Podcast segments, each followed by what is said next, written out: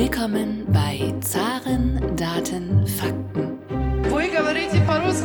Kann noch jemand Russisch? Mehr als 5000 deutsche Firmen sind in Russland aktiv. Russland ist ein Rätsel innerhalb eines Geheimnisses, umgeben von einem Mysterium. Recht herzlich willkommen bei einer weiteren Ausgabe des Zaren Daten Fakten Podcasts, dem Podcast, der sich mit der russischen Wirtschaft beschäftigt mein Name ist Thomas Bayer für die AHK Russland und heute sind wir verbunden mit Alexander Ra, Osteuropa-Historiker, Politologe, Publizist und Top-Russland-Experte. Lieber Herr Ra, schön, dass Sie sich heute die Zeit für uns genommen haben. Sie waren ja von 1982 bis 1994 quasi zu den Hochzeiten des Kalten Krieges angestellt oder Sie haben zumindest für den amerikanischen Staatssender Radio Liberty gearbeitet. Uns würde interessieren, wie kamen Sie denn dorthin und war das auch ideologisch bedingt? In gewisser Weise waren Sie ein echter kalter Krieger?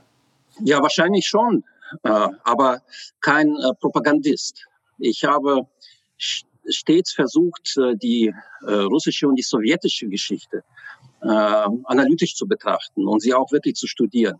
Ich bin ja in einer alten russischen Immigrantenfamilie aufgewachsen, aber ich wollte da mehr erfahren als nur die Geschichten der teilweise verzweifelten Migranten aus, aus dem russischen Bürgerkrieg oder über die schrecklichen äh, Zeiten des Zweiten Weltkrieges, über den Stalinismus. Ich habe angefangen, einfach äh, Geschichte zu studieren, osteuropäische Geschichte, Sowjetologie.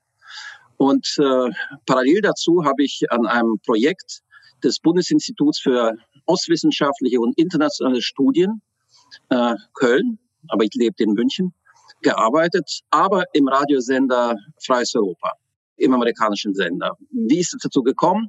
Der amerikanische Sender Radio Liberty, Freies Europa, besaß damals das beste Archiv über die Sowjetunion weltweit. Vielleicht wussten die Geheimdienste ein bisschen mehr, aber ich bezweifle das. Dieses Archiv wurde angelegt seit dem Zweiten Weltkrieg.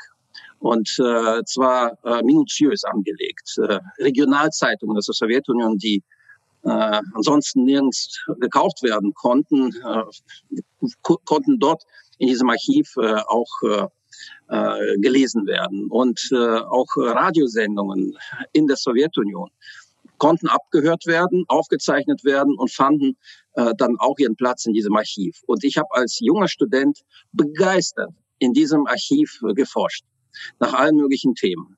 Und äh, für das äh, Bundesinstitut in Köln habe ich ein großes Projekt damals gemacht äh, mit Professor Eberhard Schneider, der der Projektleiter war. Und zwar haben wir die sowjetischen Eliten damals untersucht. Und so bin ich auch in die sowjetische Geschichte eingestiegen, ein bisschen Soziologie auch noch studiert. Politikwissenschaft natürlich auch, aber bin eigentlich mit dieser Materie, die mich ja bis heute so fasziniert und so beschäftigt groß geworden. Eines der Ziele von Radio Liberty, von Radio Freies Europa, war ja, den Kommunismus zu besiegen, äh, in gewisser Weise. Jetzt ist der Kommunismus ja heute nicht mehr in der Form existent, in Europa zumindest. Warum gibt es trotzdem noch äh, Radio Liberty, Radio Freies Europa? Was ist heute das Ziel dieses Senders? Also ich äh, glaube ehrlich gesagt, dass man äh, äh, Radio Freies Europa, Radio Liberty äh, von heute nicht mit der Sendeanstalt von damals vergleichen darf und ver vergleichen kann. Äh, damals war äh, Radio Liberty notwendig. Notwendig aus vielerlei Gründen. Es gab den Eisernen Vorhang und die Menschen in Osteuropa bekamen äh, kaum wirkliche Informationen aus dem Westen oder über den Westen, aber auch, auch keine Informationen über sich selbst. Äh, es war ja reine Propaganda in der Sowjetunion. Und äh, Radio Liberty hat versucht, äh, die notwendigen Informationen eben äh, über den Eisernen Vorhang äh, in die Sowjetunion, in den Ostblock äh, zu senden. Und ich glaube, dass das damals im Kalten Krieg äh, auch sehr, sehr notwendig gewesen ist. Allerdings äh, muss man auch dazu sagen, es gab äh, auch äh, sehr bekannte und äh, berühmte Dissidenten oder äh, Schriftsteller, äh, Historiker, Journalisten, äh, die wirklich ernsthaft darum bemüht waren, den Osten wirklich äh, über die Welt, über den Westen und über den Osten zu informieren. Aber es gab natürlich auch, muss man sagen, richtige Scharlatane, die immer wieder versucht haben äh, zu hetzen. Und ich habe mich von äh, solchen immer wieder distanziert. Und äh, ich habe mich der, der Wissenschaft äh, hingegeben und freue mich, dass ich damals diese interessante Zeit bei Radio Liberty äh, miterleben konnte. Vor allen Dingen der Höhepunkt war der Putsch.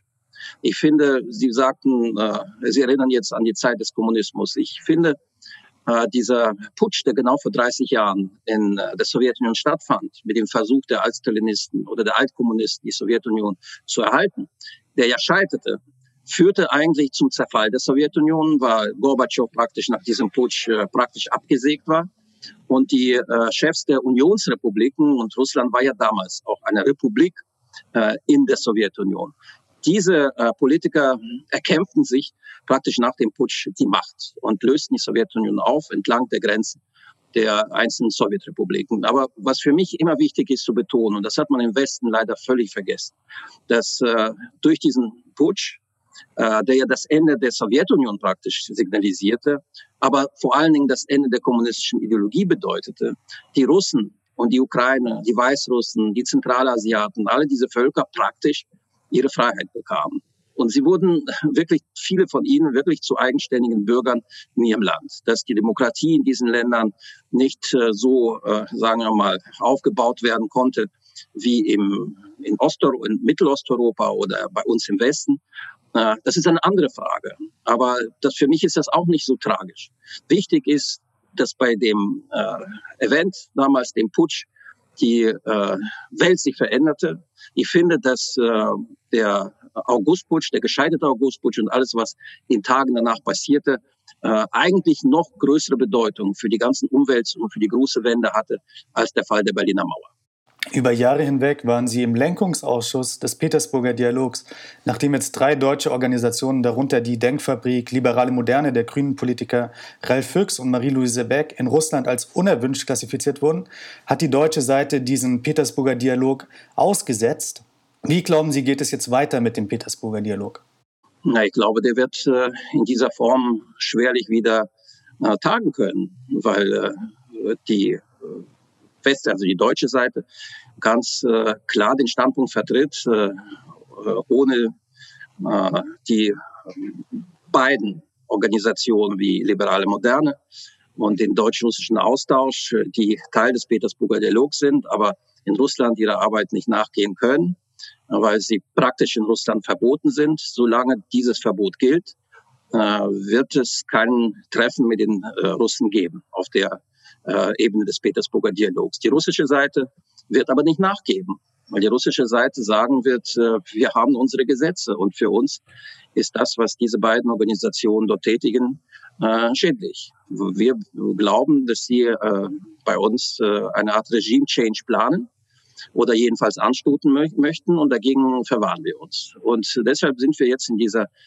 würde ich sagen, sehr misslichen Lage, alle zusammen, weil äh, in der Tat äh, niemand sein Gesicht verlieren will. Die Russen wollen ihre Gesetze nicht zurückziehen und die deutsche Seite kann einfach auch nicht akzeptieren, dass äh, der Petersburger Dialog praktisch gespalten wird in solche, die daran teilnehmen dürfen aus russischer Sicht und solche, die daran nicht teilnehmen dürfen. Und äh, ich finde aber persönlich trotzdem, dass der Dialog äh, der ja seit 20 Jahren existiert und auch schon über Krisen hinweggekommen ist, notwendig ist. Und in irgendeiner Art und Weise muss auf jeden Fall er als, vielleicht nicht als Plattform, aber doch äh, als Dialog weiter bestehen müssen. Es gibt sehr wichtige Arbeitsgruppen, die äh, sich äh, dort über Jahre hinweg treffen, wo sich die Persönlichkeiten auf beiden Seiten, Experten auf beiden Seiten kennengelernt haben, wo es auch Fortschritte bei der Zusammenarbeit, bei einer Kooperation gegeben hat und weitergeben wird. Deshalb äh, hoffe ich, dass äh, es äh, vielleicht nach den Bundestagswahlen, wenn ein neuer Kanzler äh, in, in, oder Kanzlerin in Deutschland an die Macht kommt, dann äh, vielleicht ein Umdenken erfolgen wird. Frau Merkel so wie ich das verstehe, steht natürlich auf dem Standpunkt, gegenüber Russland muss man eine werteorientierte Politik fahren. Und der Petersburger Dialog dient dieser werteorientierten Politik. Frau Merkel hat eigentlich immer darauf bestanden, das war ihr persönlicher Wunsch, dass der Petersburger Dialog einzig und allein ein zivilgesellschaftlicher Dialog sein will, während äh, die russische Seite immer wollte, dass äh, er eher ein strategischer Dialog mit den zwischen Deutschen und Russen äh, sein würde, der über Außenpolitik, über Verteidigungspolitik, Sicherheitspolitik, Wirtschaft, Energie, über alles sprechen würde. Aber die deutsche Seite hat ihn mehr oder weniger in ihrem äh, in ihrer äh, Hauptaugen, Hauptaugenmerk eben auf äh, auf den zivilgesellschaftlichen Dialog äh, fixiert, was die Russen teilweise mitgemacht haben, aber dann entsprechend auch äh, kritisiert haben, weil in diesem zivilgesellschaftlichen Dialog natürlich sehr viel Kritik an russischen äh, Verfehlungen in Sachen Menschenrechten und äh, auch äh, in, in, im Nichtaufbau, sagen wir, einer Zivilgesellschaft, wie es haben, auch, auch passiert ist. Deshalb die Kritik ist da von beiden Seiten. Es gibt großen Streit innerhalb des Dialogs, aber ich denke, es gibt keine Alternative zu dem Dialog. Sie haben jetzt die Bundestagswahl schon angesprochen. In ungefähr vier Wochen wird ja in Deutschland gewählt. Wie wichtig ist denn diese Wahl auch für das deutsch-russische Verhältnis und was für Konstellationen könnten Auswirkungen haben auf das Verhältnis? Die Wahlen sind äh, wichtig, weil hier wird äh, bei uns äh, in Deutschland ja nicht nur der oder die Kanzlerin gewählt für die nächsten vier Jahre, sondern auch der Anführer Europas. Deutschland ist heute unangefochtene Führungsmacht der Europäischen Union viel mehr als Frankreich aus meiner Sicht, aufgrund des äh, wirtschaftlichen Potenzials äh, Deutschlands. Das, äh, und von Deutschland hängt praktisch sehr viel ab für Europa, auch unser Verhältnis zu den Vereinigten Staaten von Amerika, aber vor allen Dingen auch das Verhältnis zu Russland. Und ich würde mir wünschen, dass man äh, jedenfalls nach der Bundestagswahl unter der neuen Regierung. Das ist meine Meinung, persönliche Meinung. Ich weiß, dass ich äh, hier vielen widerspreche. Aber ich finde, dass wir mit Russland einen Dialog über gemeinsame Interessen führen sollen und abkehren müssen von der einseitigen Fokussierung auf eine werteorientierte Politik. Weil sie wird uns nicht weiterführen. Russland wird kein Demokrat, äh, kein demokratischer Staat, Staat aller Deutschland oder aller Frankreich werden. Jedenfalls nicht in unserem Leben. Und ich glaube nie.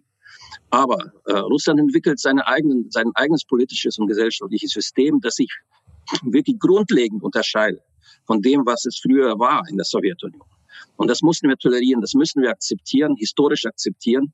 Es gibt, äh, denke ich, keine Alternative zu einer groß angelegten Zusammenarbeit, strategischen Zusammenarbeit, Partnerschaft mit Russland für ein gemeinsames Europa.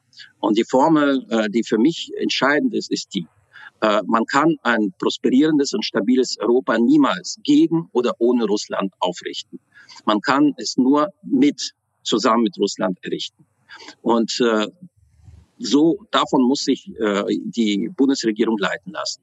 Ich glaube, wenn, äh, sagen wir mal, die äh, Deutschlandkoalition kommen würde, äh, also SPD und CDU plus noch FDP in der Regierung bleiben, dann wird es eine kontinuierliche Weiterentwicklung äh, pragmatische Politik äh, gegenüber Russland geben. Auf Ausgleich gedacht. Man wird natürlich äh, äh, Russland kritisieren äh, aufgrund äh, der der, der äh, Werteorientierung, die wir hier haben. Aber man wird nach Interessen suchen vor allen Dingen auch im Energiebereich, aber auch im Umweltbereich, im Bereich Klimaschutz. Wir müssen gemeinsam gegen die Herausforderungen aus dem Süden vorgehen, Migration, Terrorismus. Es sind alles Felder, die eigentlich nur mit Russland bearbeitet werden können. Der ganze Nahe und Mittlere Osten ist ja vom Zerfall bedroht. Afrika ist vom Zerfall bedroht. Äh, ich will da gar nicht äh, zu tief einsteigen in die Materie. Aber es ist doch klar, dass man in Europa wenn Europa sich äh, um den Frieden in dieser Welt bemüht oder um Stabilität, nur mit Russland handeln kann. Wenn wir mit Russland nicht zusammenarbeiten, dann wird Russland äh, China äh, praktisch aufsuchen als, als Partner und mit China möglicherweise sogar ein Militärbündnis eingehen. Und äh, das wäre sehr gefährlich und sehr unvorteilhaft für, für uns. Das wäre eine neue Spaltung. Es gibt noch eine große Chance, mit Russland zusammenzuarbeiten. So sehe ich das jedenfalls. Wenn äh, die Regierung von den Grünen getragen wird in Deutschland, äh, dann äh, ausgehend davon, was die Grünen so über Deutschland in den letzten Monaten und Jahren gesagt haben, fürchte ich, dass die Beziehungen dann so schlecht werden könnten, was ich nicht hoffe, wie äh, heute die britischen oder die polnischen Beziehungen zu Russland sind. Jetzt haben Sie gesagt, dass Russland mittelfristig und vielleicht auch langfristig keine liberale Demokratie nach westlichen Standards werden kann. Was sind denn die größten Gründe dafür? Russland hat äh, niemals die Zeit der Aufklärung so miterlebt und, äh, sagen wir mal, aufgenommen geistig aufgenommen wie Westeuropa. Äh, Im Übrigen äh, denke ich, ich will niemandem zu nahe treten, aber wir sehen, dass in Osteuropa selbst auch äh, man mit diesen Ideen der Aufklärung, den heiligen Ideen der Aufklärung, wie das bei uns immer gesagt wird, fremdelt. Und äh, es ist äh, aus meiner Sicht so, dass äh, Osteuropa und äh, Westeuropa in den letzten tausend Jahren äh, eine doch unterschiedliche Geschichte aufzuweisen haben. Unterschiedliche Traditionen, äh, äh, ein unterschiedlicher Blick auf die eigene Geschichte äh, und andere politische Systeme. Ich glaube, dass äh, je weiter man nach Osten in Europa Richtung Asien geht, wird man äh, keine parlamentarische Demokratie in diesen Ländern sehen. Äh, weil diese Länder äh, nur ich äh, will wiederum niemandem zu nahe treten. Ich rede hier eher als Historiker und keinesfalls als Zyniker. Äh, aber in diesen Ländern äh, wird eine eher starke Präsidentschaft, ein, ein starker Apparat, Machtapparat doch gebraucht für Stabilität. Während bei uns im Westen aufgrund unserer Geschichte, auf uns, aufgrund der Epoche der Aufklärung, aufgrund der Tatsache, dass bei uns das Bürgertum im Westen anders als im Osten seit ich würde sagen, 150, seit 200 Jahren ja existiert und äh, die Politik mitentscheidet, vielleicht sogar prägt, dass das der große Unterschied zum Osten ist. Und äh, äh, wir haben eine Zivilgesellschaft dem Sinn, der Osten nicht. Äh, was, wo wir den Fehler gemacht haben, war, dass äh, wir geglaubt haben, dass die Sowjetunion äh, 1991 genauso kapitulieren müsste wie Deutschland 45 nach dem Krieg. Aber die Russen äh, sehen sich nicht als Verlierer des Kalten Krieges. Sie haben ja ihr, ihr neues nationales Russland dafür aus den Ruinen des Kommunismus hervorgebracht. Außerdem haben sie ihre, ihre Freiheit gewonnen. Und äh, natürlich will Russland äh, Weltmacht bleiben. Das ist erklärter Wille und Wunsch äh, der russischen Eliten. Das war immer so. Und äh, man wird deshalb äh, um, äh, um die nationalen Interessen Russlands immer kämpfen, auch gegen den Westen, wenn es sein muss. Das ist äh, erklärtes Ziel auch eigentlich der Eliten. Natürlich gibt es in Russland äh, liberale Kräfte äh, und ein Elektorat, das, äh, das äh, eine proeuropäische Partei äh, auch einen Nawalny unterstützen würde. Aber diese Zahl dieser Menschen ist im Vergleich zu dem, was wir glauben im Westen, sehr marginal.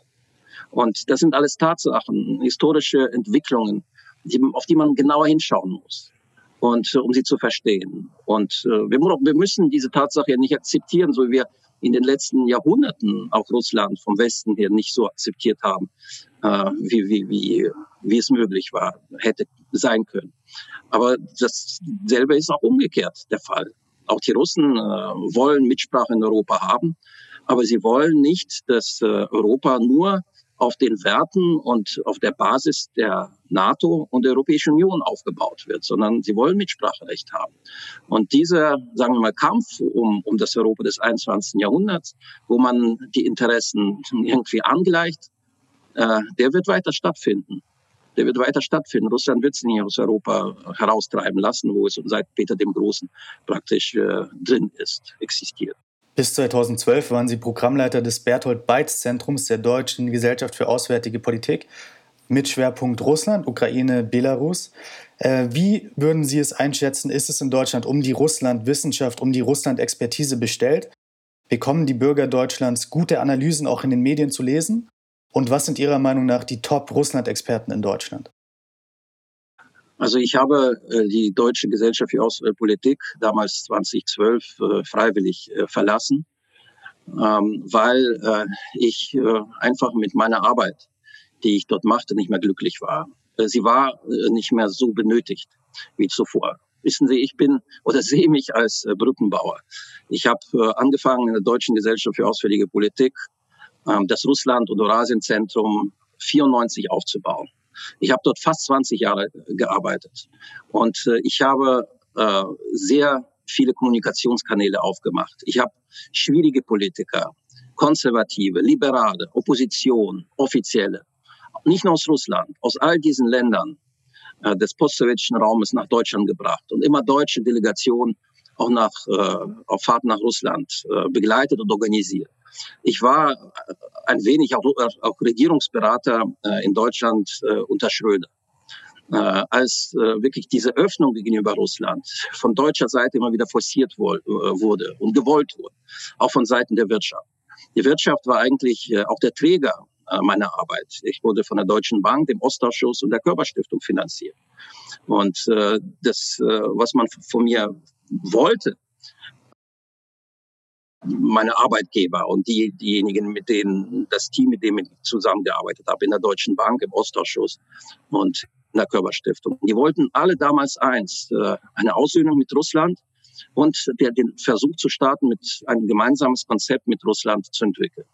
Ich kann mich übrigens auch noch erinnern, äh, dass wir um das Jahr 2000 als DGAP, als Deutsche Gesellschaft für Auswärtige Politik, auch für das Europaparlament Studien geschrieben haben. Und da gab es einen gewissen Herrn Laschet, der sehr daran interessiert war, damals als Außenpolitiker, als Parlamentarier des Europaparlaments mit uns zusammenzuarbeiten.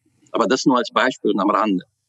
Aber dann passierte etwas, was ich nicht verstanden habe und gegen was ich äh, mich wirklich innerlich gewehrt habe. Das war das Jahr 2012, wo der Bundestag auf Druck von Frau Merkel äh, und wahrscheinlich auch der Grünen äh, die äh, Partnerschaft mit Russland aufgekündigt hat. Unter dem äh, Argument, die Russen würden äh, den Weg zur Demokratie nicht mehr suchen.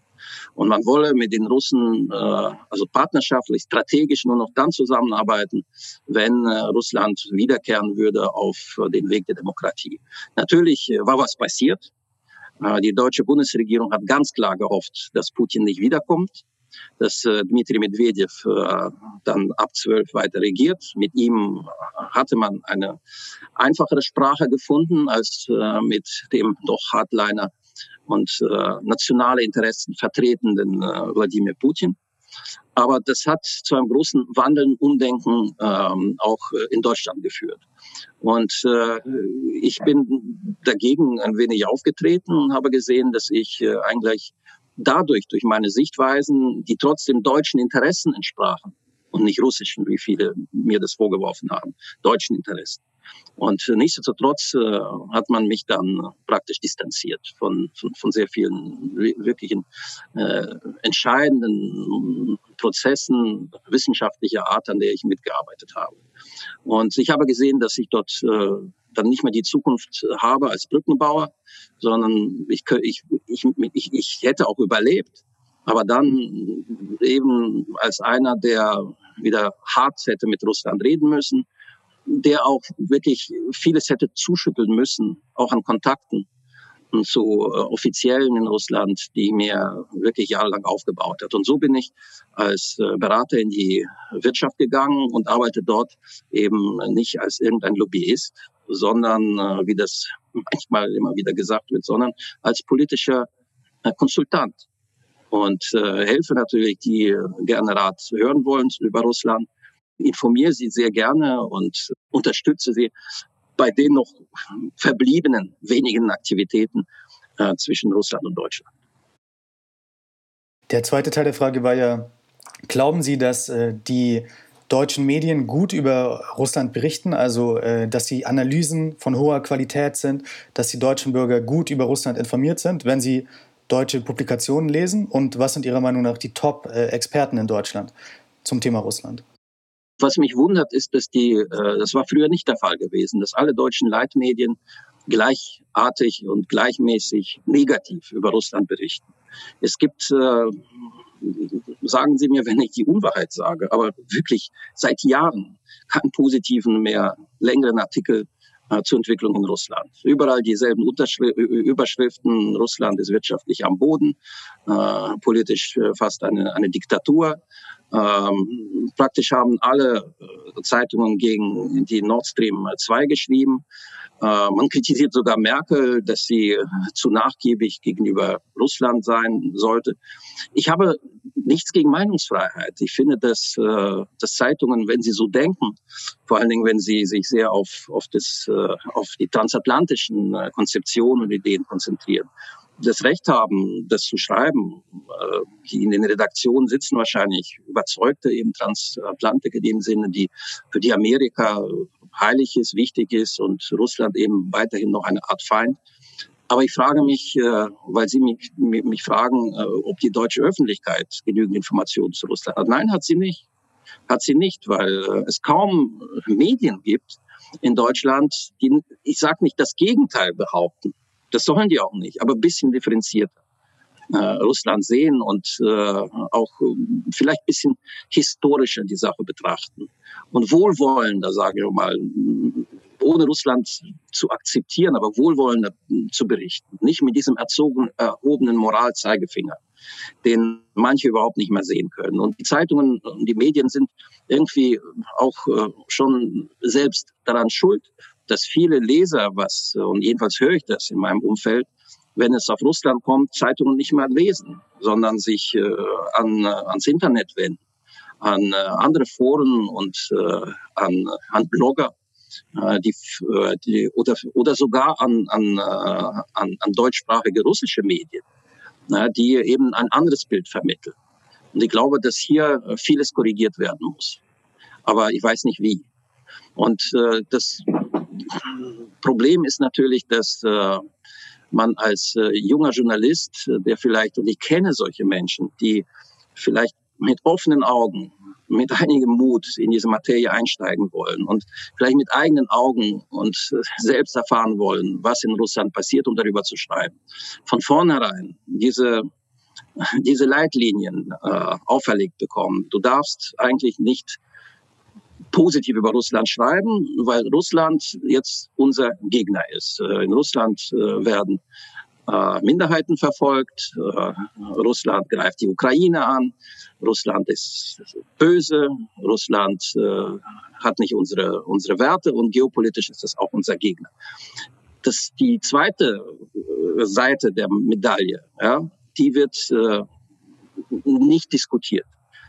Und ich finde, der Objektivität halber müsste das passieren aus meiner Sicht, Sie werden mich bestimmt danach fragen über die Probleme, die wir haben, äh, ist das Problem der vorschnellen NATO-Osterweiterung bis an die Grenzen Russlands der Auslöser dieser ganzen Konflikte gewesen und nicht, äh, dass Russland ein homophobes Land wäre oder andere Traditionen, die, die unvereinbar mit dem Westen seien. Das stimmt so nicht.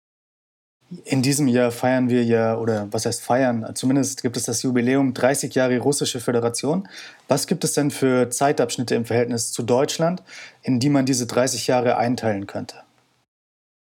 Am Anfang der Zerfall der Sowjetunion, Armut in Russland, äh, verheerende äh, Wirtschaftskatastrophen, ähm, Anfang der 90er Jahre, wo Deutschland unter Helmut Kohl damals massiv Russland unter die Arme gegriffen hat. Und äh, Russland hat äh, damals auf Deutschland sehr gesetzt und sehr gehofft und gedacht, dass man mit Deutschland eben eine Art Sonderbeziehung in Europa eingehen könnte. Und äh, ich finde, man hätte vielleicht in den 90er Jahren genauer hinschauen sollen, was in Russland äh, los ist. Wir haben immer nur gesagt, die Russen müssen zur Demokratie erzogen werden oder demokratisch werden und haben die äh, Auswüchse dieser Wirtschaftskatastrophen gar nicht richtig verstanden. Ich bin da auch schuld, weil ich in meinen damaligen Analysen eben auch sehr versäumt habe, äh, auch die sozialen und die anderen äh, Missstände in diesem Land zu verstehen. Und äh, wir waren alle geschockt, äh, als plötzlich solche Figuren und Parteien äh, von Zhirinovsky auftauchten oder Zyuganov als Kommunist äh, populärer war als Jelzin. Wir haben das einfach nicht verstanden. Wie kann das sein? Die Russen waren frei und wollten weiterhin äh, Faschisten oder Semifaschisten oder Kommunisten äh, wählen.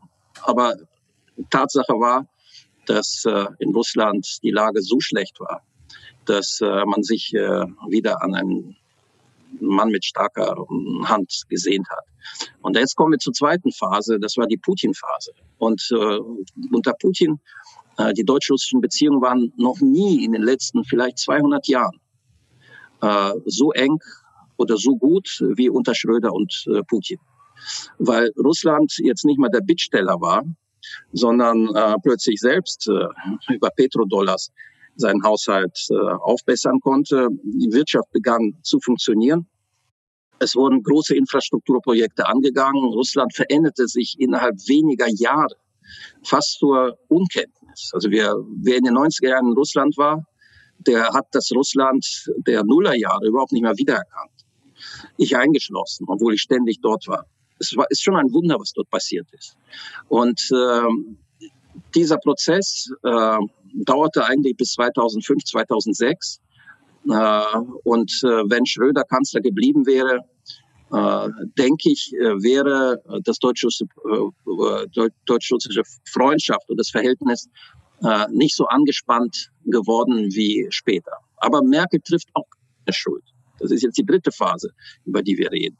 Weil als Merkel an die Macht kam, Bundeskanzlerin wurde, wurde äh, Europa ja dann faktisch erweitert auf äh, und die NATO auch auf äh, die ehemaligen Warschau-Paktländer. Und diese Länder, Polen, die baltischen Länder, weniger Ungarn, aber Tschechien, Slowakei, Bulgarien, Rumänien, sie kamen ja alle nach Europa mit einem ganz besonderen Gepäck.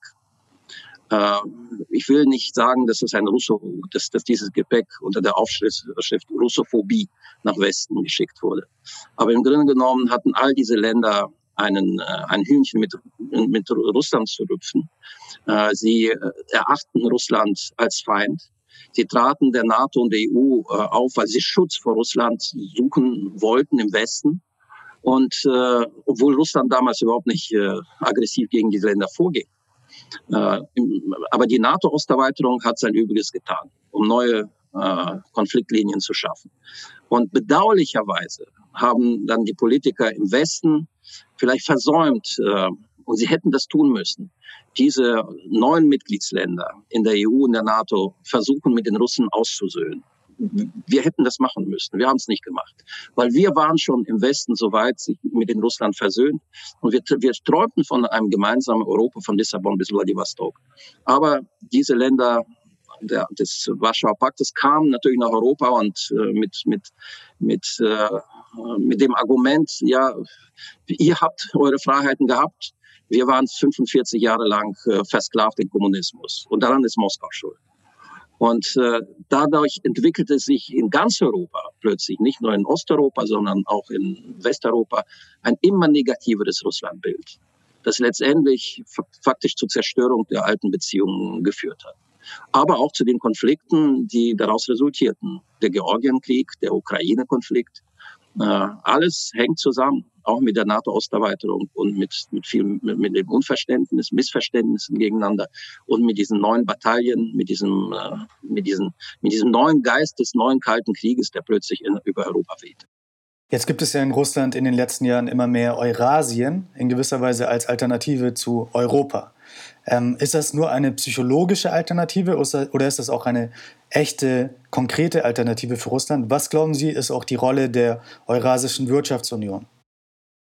Na, zunächst einmal äh, muss man sagen, dass äh, die Eurasische Union nicht von Russland erfunden worden ist, sondern von Nazarbayev, dem kasachischen äh, Präsidenten. Und zwar äh, hat er für ganz Zentralasien damals gesprochen. Diese Länder wussten genau, sie kommen nicht in die Europäische Union, sie kommen äh, nicht in die NATO, äh, sie sind auf einem ganz anderen Teil der Welt angesiedelt, aber sie wollten Beziehungen haben, auch zum Westen. Und deshalb wurde die Idee einer, einer zweiten Europäischen Union geboren. So wurde die Eurasische Union damals gesehen. Aber natürlich war das dann von Anfang an so, dass in dieser Eurasischen Union Russland mit der stärksten Wirtschaft, mit dem größten Territorium, mit der stärksten Armee ähm, natürlich äh, die größte, die stärkste Rolle spielt. Und äh, alle natürlich unter diesen russischen Einfluss kamen. Aber genauso kann man sagen, dass in der Europäischen Union äh, viele Länder absolut unter deutschem Einfluss stehen oder französischen Einfluss stehen.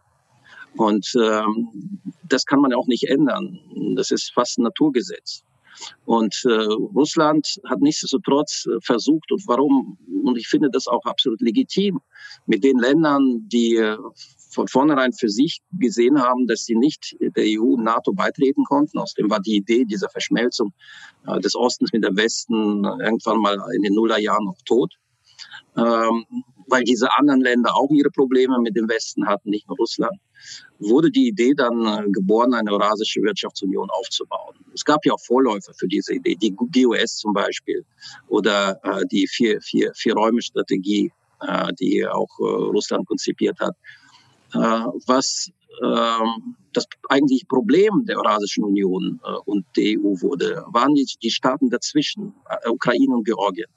Das waren die Staaten, die eigentlich äh, von ihrer Geografie, auch von, äh, von, ihrem, von ihrer Geschichte zu, zu diesem östlichen russischen Einflussgebiet äh, gehörten, aber nicht mehr gehören wollten. Gleichzeitig konnten sie nicht der NATO und der EU beitreten, weil das natürlich in den Konflikt mit Russland noch, noch, noch viel, viel mehr verschärft hätte. Und äh, sie wurden aber zu Zankapfeln dann der, der Auseinandersetzung der Rivalitäten zwischen der Europäischen Union und, der, und Russland auf der anderen Seite. Und äh, in diesen Konflikten stecken wir heute. In Georgien weniger als in der Ukraine. Aber das ist das Problem. Der, die Ukraine wurde 2014 vor die Entscheidung gestellt, und zwar von beiden Seiten, von Seiten Russlands als auch von Seiten der, der, äh, der EU. Entscheide dich. Entscheide dich. Entweder kommst du zu uns, dann musst du den anderen, die andere Seite vergessen, oder umgekehrt.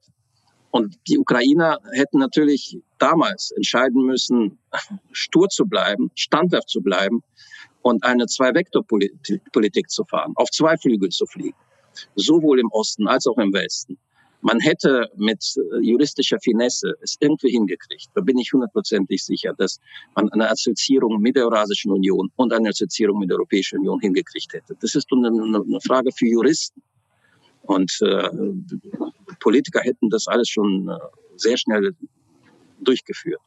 Aber hier muss, muss sagen, hat die EU mit aller Macht nachher versucht, die Ukraine doch auf seine Seite zu ziehen, weg von Russland.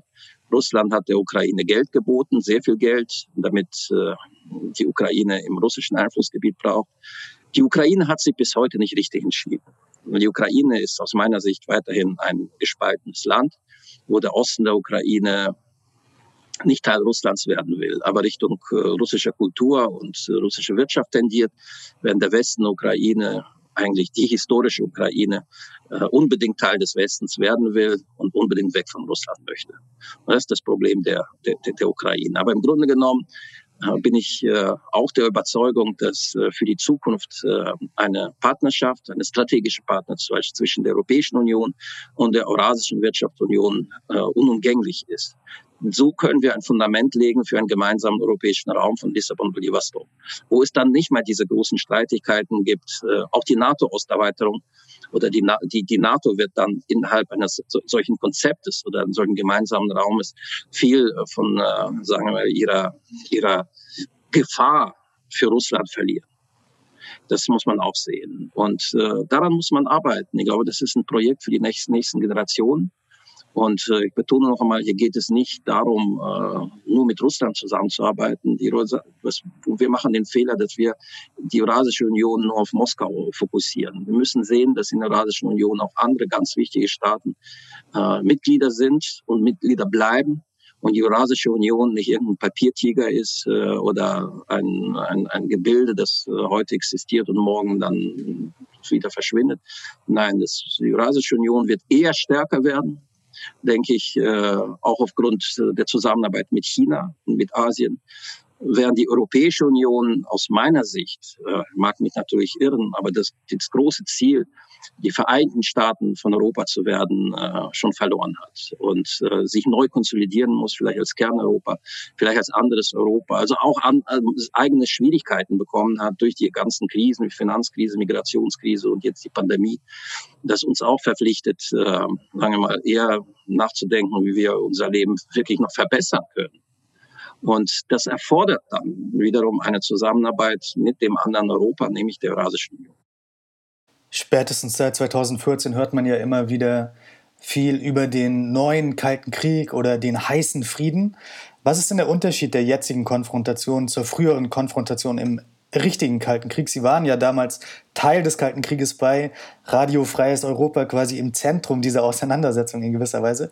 Wie würden Sie heute den Unterschied ähm, nochmal herausheben? Äh, was haben wir heute? Wir haben ja keine ideologische Konfrontation, sondern was ist eigentlich der Kern dieser Auseinandersetzung? Ja, das stimmt. Das ist eine gute Frage und die ist nicht einfach zu beantworten. Vielleicht gibt es darauf gar keine Antwort. Sie haben recht. Damals im Kalten Krieg ging es, äh, um was ging es da? Kapitalismus gegen Kommunismus. Die Sowjetunion war ein absolut totalitäres System. Die Menschen hatten keine Bürgerrechte. Und äh, es gab eine Planwirtschaft, die eigentlich die Sowjetunion äh, von einer Wirtschaftskrise in die andere führte und am Ende die Sowjetunion deshalb kollabierte. Ähm, die, die, äh, es, es, es, die, wir standen eigentlich im, äh, im Kalten Krieg immer wieder vor der Gefahr eines Atomkrieges.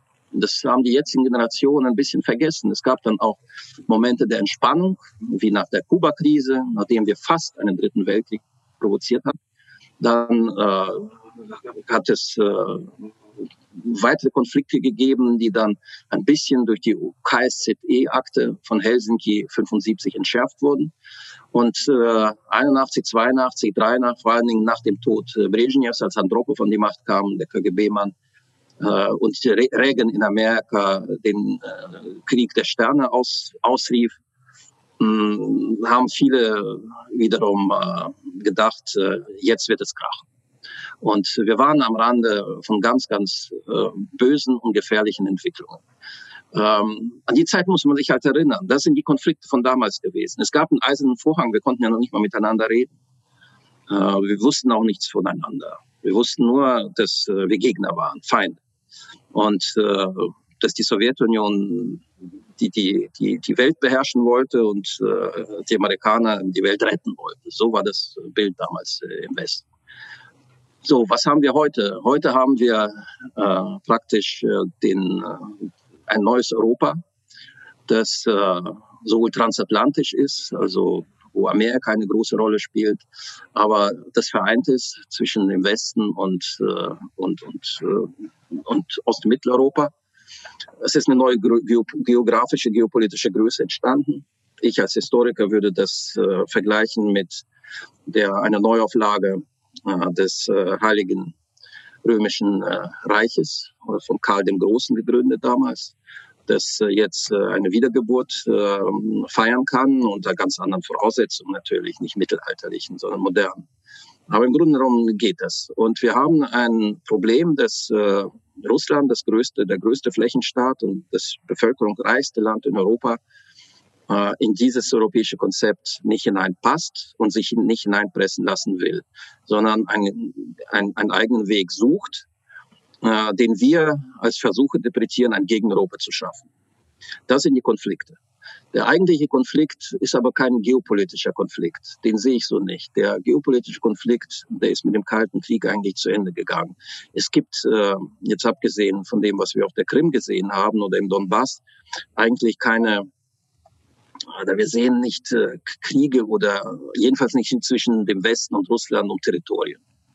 Es gibt äh, Probleme äh, wie in Georgien mit Abchasien und Südossetien. Es gibt Nagorno-Karabach, es gibt äh, Transnistrien in Moldawien. Äh, Gebiete, die, äh, die, die wo, wo, wo, wo natürlich Länder sich weiterhin und Nationen miteinander bekriegen, aber das sind alles die Ursachen des äh, Zerfalls der Sowjetunion vor 30 Jahren. Diese Konflikte sind teilweise noch älter als der Zerfall der Sowjetunion. Aber äh, richtige geopolitische Auseinandersetzungen sehe ich nicht. Wir, wir, wir, glauben heute nicht, dass Russland, vielleicht tun das die Polen und die Balten, aber wir doch nicht, dass die Russen äh, Europa angreifen wollen. Und äh, wir wollen Russland auch nicht angreifen. Deshalb Geopolitik äh, ist Vergangenheit. Was jetzt im Vordergrund steht, ist dieser Wertekonflikt. Und äh, den erklärt den, den kann man ja auch ganz einfach erklären. Wir sind äh, einfach als Europäer äh, plötzlich äh, in einem neuen Europa aufgewacht, nämlich in einem Europa des Postmodernen. Und äh, ich will jetzt äh, die Angelegenheit nicht vertiefen. Wir wissen, über was ich rede, über die, äh, die völlig neuen Gesetze, die es bei uns gibt, über ein, ein, ein, ein verbessertes Menschenbild, äh, Umwelt, Klimaschutz, äh, ein anderes Beispiel, was hier jetzt massiv groß geschrieben wird. Äh, aber für äh, viele Länder im Osten ist dieses Europa nicht wiederzuerkennen. Sie haben äh, unter dem Kommunismus äh, gelitten und äh, immer wieder Ausschau gehalten nach einer Integration mit der europäischen Kultur, mit dem Europa, das sie vor 45 kannten. äh, wo man äh, traditionelle Werte auslebte, wo Nationalstaaten eine große Rolle spielten, wo sie ihre Souveränität auch richtig äh, ausleben konnten. Und äh, als diese Länder, und ich, Russland ist hier ein gutes Beispiel, sich dann äh, vor, vor der Entscheidung standen, ein Teil des Westens zu werden oder nicht, haben sie sich dagegen entschieden, weil sie dieses neue Europa, das postmoderne Europa aus ihrer Sicht nicht mehr akzeptierten und nicht akzeptieren konnten. Und auch die Bevölker für, diese, für die Bevölkerung, dass diese, diese, diese, diese Werte, die heute bei uns gelebt haben, äh, fremd sind und denke ich noch sehr lange fremd bleiben werden. Das Problem ist, dass wir das nicht akzeptieren.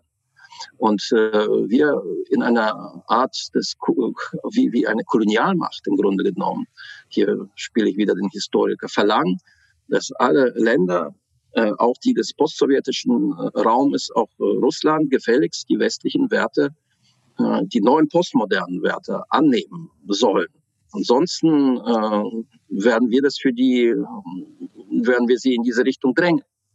O, tun wir auch schon. Und das ist das Problem. Das ist ein zivilisatorisches Problem. Wir haben möglicherweise einen Kampf der Kulturen und Zivilisationen, der vielleicht, äh, ja, ich hoffe nicht, aber gefährlicher werden könnte als ein geopolitischer Konflikt. Und als letzte Frage noch, welche drei konkreten Schritte könnten denn unternommen werden, um das Verhältnis zwischen Deutschland und Russland wieder zu verbessern? Ich glaube, dass man sich konzentrieren muss auf äh, die Probleme, die tatsächlich vor uns liegen. Die Ukraine, das Ukraine-Problem muss gelöst werden. Muss gelöst werden, und zwar durch einen Autonomie, Autonomiestatus für den Donbass, der langfristig dann vielleicht zu einer Föderalisierung der Ukraine führen würde. Das ist äh, für die Ukraine vielleicht gar nicht so schlecht, äh, obwohl das die Ukraine natürlich selbst entscheiden. Aber ähm, ich finde, das ukrainische Problem lässt sich lösen was sich so schnell nicht lösen lassen wird, sind die eigentlichen Probleme, die aus dem Süden uns den bedrohen. Wir leben nicht mehr im Ost-West-Konflikt, sondern in einem Nord-Süd-Konflikt. Dazu gehört äh, auch äh, eine Zusammenarbeit zwischen äh, Europäern und Russen in Sachen Klima- und Umweltschutz, äh, eine Bekämpfung der Ursachen der Migration, ein, äh, ein Versuch, äh, wie am Anfang unseres Gesprächs auch dargelegt, den Mitteln und Nahen Osten gemeinsam zu stabilisieren und nicht gegeneinander dort zu arbeiten, wie es in Syrien heute passiert. Und teilweise natürlich auch äh, im Iran oder im, Irak. Ich finde, äh, wir müssen uns äh, auf diese Gefahren konzentrieren. Auch die Gefahr des Terrorismus, der islamischen Terrorismus, der den Westen und Russland gleichermaßen bedroht. Und wenn wir einfach äh, zunächst äh, über über den Dialog darüber, aber dann über Arbeitsgruppen, über konkrete Schritte in diese Richtung. Einiges wird ja schon gemacht, wie zum Beispiel die Libyen-Konferenz, die Deutschland organisiert. Dass man sich dann näher kommt, Strategien abgleicht, nationale Interessen abgleicht und dann tatsächlich vielleicht irgendwann mal zu einem gemeinsamen Bündnis gegen all diese Herausforderungen von draußen kommt. Das wünsche ich mir und ich glaube, dass das auch logisch ist und möglich ist. Aber nicht alle Europäer haben das verstanden. Nicht alle wollen das. Das Zweite ist, äh, wir müssen, ich äh, will nicht als Zyniker klingen. Äh, und ich weiß, dass, dass viele hier den Satz jetzt missverstehen werden. Aber wir dürfen uns nicht nur kaprizieren und fokussieren in der Russlandpolitik auf Werte, auf die Einhaltung liberaler Werte. Das ist eine Sackgasse. Damit äh, kommen wir nicht durch. Damit drängen wir die Russen immer wieder in eine Schülerrolle und uns in die Rolle des, äh, des, des Lehrers mit einem moralisch erhobenen Zeigefinger.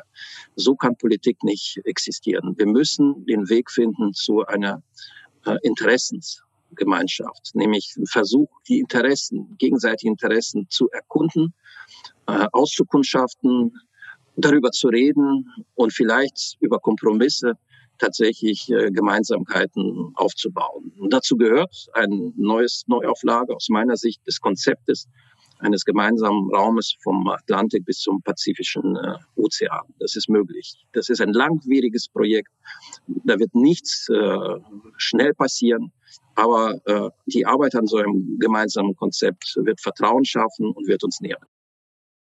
Lieber Herr Ra, vielen lieben Dank für dieses Gespräch. Hoffentlich bis zum nächsten Mal. Sehr gern.